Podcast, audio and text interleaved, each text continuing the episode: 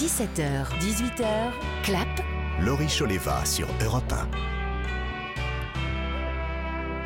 Nous sommes de retour dans Clap, votre pause cinéma du week-end sur Europe 1. Merci d'être à notre écoute et c'est l'heure du journal des sorties avec au programme aujourd'hui le nouveau film de la bande à Fifi mais aussi un biopic historique sur le racisme. On parlera également d'un immeuble pris au piège par une étrange substance avant de terminer par la ressortie d'un film culte. Franck Vallière et Sophie Rosemont sont à mes côtés depuis le début de cette émission. Et maintenant, on va faire un point, si vous voulez bien, sur le box-office de la semaine. On a longuement parlé en première partie euh, d'Astérix qui triomphe avec 1 882 000 entrées et qui a donc délogé Avatar de sa première place. Mais Avatar est donc à la deuxième place.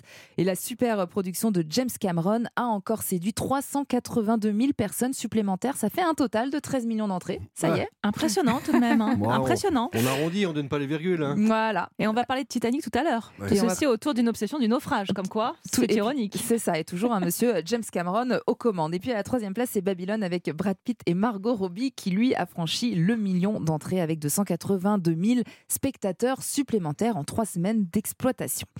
La semaine dernière, nous avons eu le plaisir de recevoir Philippe Lachaud pour Alibi.com 2. C'est vraiment une comédie hilarante. Je trouve encore plus drôle que le premier. Déjà, j'avais adoré le premier, donc c'est vous dire. Dans cette suite, Fifi et sa bande ont raccroché leur agence d'Alibi puisque euh, Flo euh, ne veut plus euh, qu'il y ait de mensonges dans son couple, mais là, ils doivent se marier et il y a encore un petit problème, une ombre au tableau. Le personnage de Greg, joué par Philippe Lachaud, n'assume pas du tout ses parents. En fait, ma belle famille veut absolument que mes parents soient présents au mariage. Ah merde. Ce n'est pas moi le problème, c'est ton escroc de père. Fiston C'est- C'est pas moi le problème, c'est ta psychopathe de mère. Mais si t'as honte, on peut faire un alibi famille. On loue des faux parents comme on a fait pour le fils de Francis Lalanne. Mais c'est impossible. On n'a jamais fait une mission aussi risquée. Ça va se passer comme sur de la crème. Profite de cette journée. Elle va être mémorable. Franchement, c'est un excellent divertissement, hein, Franck. C'est sans doute leur meilleur même. Mm. Ce qui est fascinant, c'est de voir à quel point plus on avance dans le film, plus on se dit ah ils vont jamais se retomber sur leurs pattes. C'est pas possible. Le niveau de complexité, de possibilités, et en fait ils y arrivent et c'est vraiment très très bien. Le cast est dingue. Des, ouais, c'est ça, du, des gags en cascade, des rebondissements, enfin voilà, c'est très très très drôle et c'est familial, c'est jamais vulgaire. Je rappelle un petit mot sur le casting Tarek Boudali, Julien Rutier, Elodie Fontan, bien sûr, ça c'est la bande à Fifi, euh, Didier Bourdon, Nathalie Baye, Gérard Jugnot ou encore Ariel Dombal, Erim Kérissi et j'en passe, et des guests Patrick comme par Fiori. exemple Patrick Fiori. c'est court, c'est court mais intense. Ah ouais. On écoute tout de suite vos réactions. Le film était très drôle. Ça suivit le, le premier film et euh, on a bien rigolé. Ouais, c'était même mieux que le, que le premier. J'aime bien, je trouve ça plutôt très divertissant et souvent complètement délirant. L'équipe elle est top, ils sont marrants, euh, ils en ont pas trop fait. Franchement ça touche tout type de personnes, autant les enfants que les plus âgés et franchement c'est trop bien. Ouais, c'est chouette, ça fonctionne bien. J'ai passé une heure et demie à rigoler. On continue avec Emmett Till, un film européen aussi bouleversant que nécessaire. Ça se passe dans les années 50, dans l'état du Mississippi. Un adolescent ado afro-américain de 14 ans se fait lyncher et torturer à mort par deux hommes blancs. La raison, il aurait sifflé une femme blanche. Le film lui rend hommage évidemment, mais en réalité c'est surtout un biopic sur le combat de sa mère prête à tout pour lui rendre justice. Le monde entier doit voir ce qu'on a fait à mon fils. En quoi risquer ta vie lui rendra service Je dois me montrer forte pour mon enfant. Sophie Rosemont, encore bouleversée. Encore film. bouleversé car c'est une grande histoire américaine, une grande tragédie américaine qui n'a pas encore été complètement résolue car la femme qui a menti à propos d'Emmett Till est toujours en liberté. Donc il y a des pétitions en ce moment. Donc si vous voulez en savoir plus, j'avoue, je fais du prosélytisme. Allez sur le site de la Fondation Emmett Till qui est donc menée par euh, les membres de sa famille. Et effectivement, ce film est très fort. On retrouve Whoopi Goldberg qui, euh, 40 ans après La couleur pourpre, joue cette fois-ci la grand-mère d'Emmett Till qui l'avait encouragée à aller passer ses vacances dans le Mississippi. Car il faut savoir qu'Emmett Till vivait à Chicago et qui n'a pas du tout compris à quel point les États sudistes étaient racistes. Et ce en quoi ce lynchage est devenu aussi célèbre, euh, ce n'est pas tant par son caractère exceptionnel, car ça arrivait tout le temps, tout le temps, tout le temps, mais c'est surtout parce que cette mère extraordinairement bien jouée par Daniel Deadweiler, et d'ailleurs je regrette qu'elle ne soit pas nommée aux Oscars, euh, a choisi d'ouvrir le cercueil et de montrer le corps supplicié de son fils qu'on a reconnu uniquement grâce à la bague qu'il portait. C'est évidemment bouleversant. Le traitement est académique, certes, et c'est ce qu'on a pu reprocher au film, mais quelle prestation et surtout quelle histoire. C'est vraiment, bah, comme je disais tout à l'heure, un film qu'il faut voir d'intérêt public. C'est très important. Encore d'actualité, évidemment. Évidemment. Et, et courez voir ce film. C'est un film européen qui nous a tous bouleversés. On va changer complètement d'ambiance. J'aime bien cette semaine parce que c'est vraiment des ambiances très distinctes entre euh, Alibi.com, Emmett Till et maintenant on passe au film de genre. Ça s'appelle La Tour. C'est un film du réalisateur français Guillaume Niclou qui était en compétition au dernier festival de Gérardmer. Imaginez un jour des habitants se retrouvent piégés dans leur immeuble puisqu'à l'extérieur c'est le chaos, c'est le néant, c'est peut-être la fin du monde. En tout cas, une mystérieuse substance entoure leur immeuble et par exemple, si vous passez la main par la fenêtre, vous vous faites couper la main. On est 150 dans cette tour. Vous savez combien ils sont à chaque étage? Dans l'immeuble, il n'y a pas que des gens normaux. C'est quoi ce délire?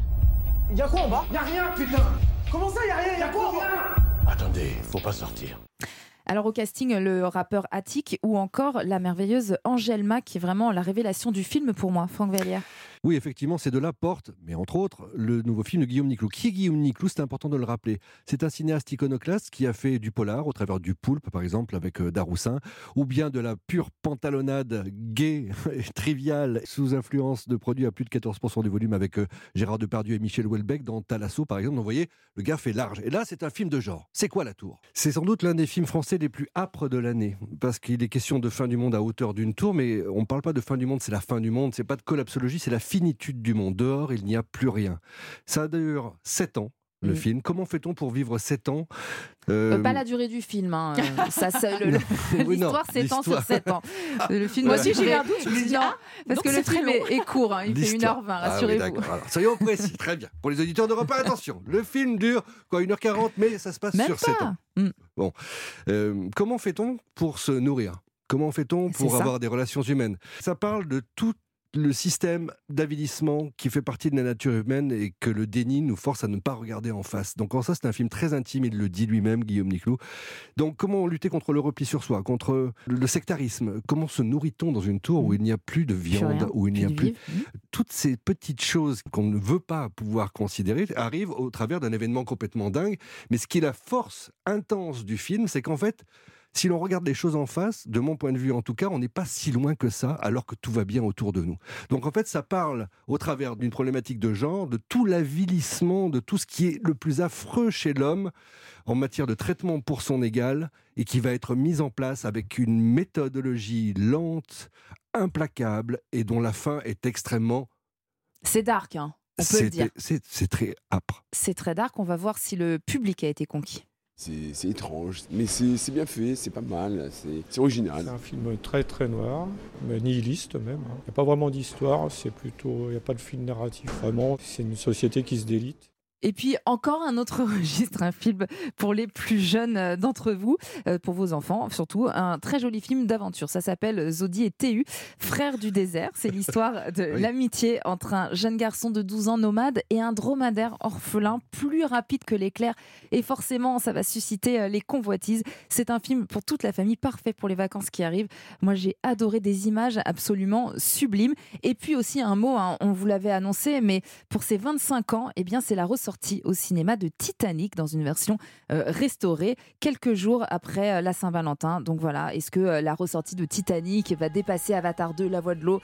Je n'en sais rien, mais en tout cas, on a toujours plaisir à voir Titanic sur grand écran, le chef-d'œuvre de James Cameron, Et avec cette poser. musique signée Céline Dion, avec Ah. Leonardo DiCaprio et Kate Winslet au summum de leur jeunesse, de leur beauté. Enfin, qu'est-ce Bon, que vous voulez que je vous vous dise de laisser plus? jusqu'à 18h, Laurie, hein, parce que... Non, mais là, on peut surtout se poser la question pourquoi il n'est pas monté sur le radeau Eh oui, alors récemment, j'ai j'ai vu des articles. hein, James Cameron a mis fin à cette polémique avec une étude scientifique. Je ne saurais pas du tout vous la retranscrire aujourd'hui, mais apparemment, il n'y avait pas de place sur le radeau. Voilà, c'est mathématique. Mmh. Sinon, ils auraient coulé les deux.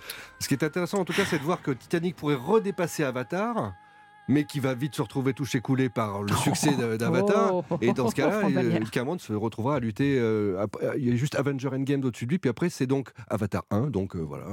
C'est le top euh, 4. C'est le champion du box-office. voilà. C'est ça que vous vouliez dire dans un langage simple? Bon, bah, je vais y aller. Merci, ça fait plaisir. J'ai essayé d'avoir un point de vue analytique et on me le refute. Eh ben, Non, mais on n'est que d'émotion. C'est Oui. uniquement de l'émotion quand on parle de Titanic, voyons. Oui, et que de la bienveillance quand on parle de Franck Vallière. C'est déjà la fin de ce club. Merci à tous les deux. Merci également à Mathieu Kassovitz qui était euh, mon invité cette semaine pour vous parler de l'astronaute qui sera en salle la semaine prochaine. Tout de suite, je vous laisse en compagnie de Pierre de Villeneuve pour Europe Soir et nous on se retrouve bien sûr la semaine prochaine pour un nouveau club. D'ici là, allez au cinéma et passez un excellent week-end à l'écoute d'Europe 1.